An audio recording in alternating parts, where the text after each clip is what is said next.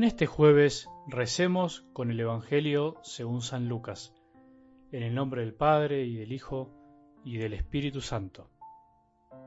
Jesús dijo a los fariseos, hay un hombre rico que se vestía de púrpura y lino finísimo, y cada día hacía espléndidos banquetes.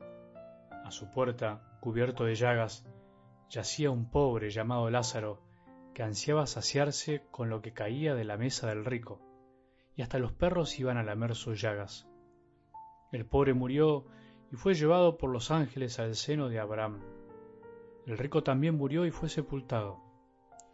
En la morada de los muertos, en medio de los tormentos, levantó los ojos y vio de lejos a Abraham y a Lázaro junto a él. Entonces exclamó, Padre Abraham, ten piedad de mí y envía a Lázaro para que moje la punta de su dedo en el agua y refresque mi lengua porque estas llamas me atormentan. Hijo mío, respondió Abraham, recuerda que has recibido tus bienes en vida, y Lázaro, en cambio, recibió males. Ahora él encuentra aquí su consuelo, y tú el tormento. Además, entre ustedes y nosotros se abre un gran abismo, de manera que los que quieren pasar de aquí hasta allí no pueden hacerlo, y tampoco se puede pasar de allí hasta aquí. El rico contestó, Te ruego entonces, Padre, que envíes a Lázaro a la casa de mi Padre, porque tengo cinco hermanos, que él los prevenga, no sea que ellos también caigan en este lugar de tormento.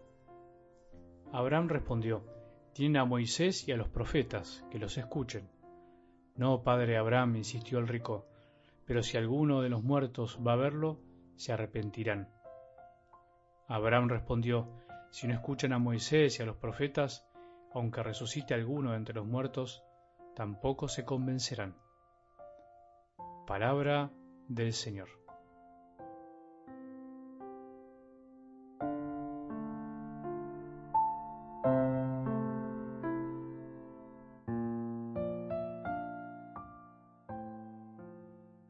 La experiencia de la transfiguración seguramente para los discípulos en otros momentos de sus vidas fue consuelo en la aflicción, en esos momentos de cruz que les tocó vivir después, tanto la cruz del mismo Jesús como la propia en su apostolado posterior a la ascensión de Jesús a los cielos. En realidad, deberíamos decir que no comprendieron mucho hasta que recibieron el Espíritu Santo.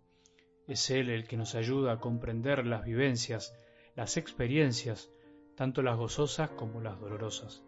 Por eso es bueno pedirle a la tercera persona de la Santísima Trinidad que nos ayude a asimilar las experiencias vividas, gozosas con nuestro Padre y a poder aceptar las que no fueron tan gratas.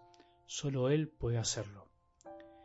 Hay evangelios que son tan expresivos, que dicen tanto de solo escucharlos una vez, palabras en las que Jesús fue tan directo que pareciera que no necesitan tanta explicación. Sin embargo, siempre es bueno volver a escucharlo, siempre es bueno volver a decir algo para despertarnos del letargo en el que vivimos tantas veces, consciente o inconscientemente. Todos somos propensos a olvidar, especialmente las cosas que no nos interesan tanto. Todos tendemos a ir acomodándonos en nuestras cosas y eso hace que incluso olvidemos lo más importante, lo que en realidad jamás deberíamos olvidar. Esto que nos pasa con las cosas de la vida nos puede pasar también con nuestra fe, con lo esencial del Evangelio, y que si lo olvidamos provoca que se vaya atrofiando, perdiendo forma, y nos hace caer lentamente en una fe armada a la carta a nuestro gusto y placer. ¿Cómo hacer para esquivar y minimizar las palabras de Jesús de algo del Evangelio de hoy? Imposible. Si recibimos bienes en la tierra ya sea por regalo o esfuerzo personal, o ambas cosas al mismo tiempo, pero que finalmente jamás es mérito exclusivamente de uno, y no sabemos compartirlo, y no quisimos compartirlos al ver a tantos que la pasan mal, terminaremos algún día pidiendo clemencia a aquellos mismos que no quisimos socorrer cuando nos necesitaron. Así, de directo, duro y sencillo, Jesús no tuvo medias tintas en ciertos temas, y por más que este Evangelio en estos tiempos de consumismo viralizado nos dé en el fondo del corazón a todos, no podemos esquivarlo. Ninguno de nosotros puede acabar con el hambre del mundo, es verdad, con la injusticia, con el dolor, con la desigualdad, con los sin techo, pero todos nosotros podemos ayudar de alguna manera a los que vamos cruzando por la vida, a los que de algún modo son presencia de Jesús para nosotros. Alguno dirá, a mí nadie me regaló nada, no me sobra nada, ¿por qué tengo que dar algo de lo mío a los que no se esforzaron por conseguirlo? ¿Estamos seguros? Nadie nos regaló nada. Pensémoslo bien. Desde que somos niños nadie nos regaló nada.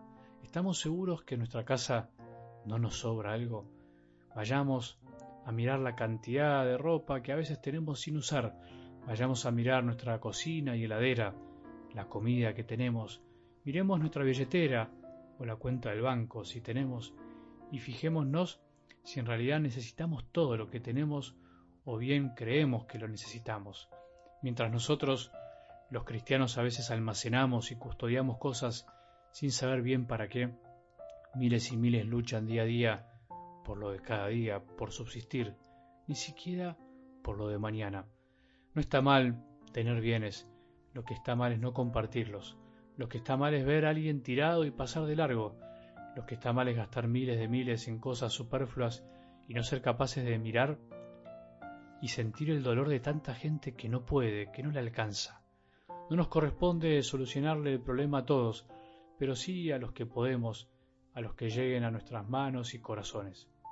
A veces la cerrazón del corazón humano puede llegar a ser tan grande que aunque los muertos resuciten, tampoco se convencerán. Es muy fuerte y dura esta expresión de Jesús, pero describe gráficamente el drama del corazón del hombre que se cierra al amor de Dios y al de los más necesitados. Que Jesús nos libre de esta cerrazón, a vos y a mí. No hace falta que resucite alguien para descubrir lo que Dios quiere de nosotros lo que desea.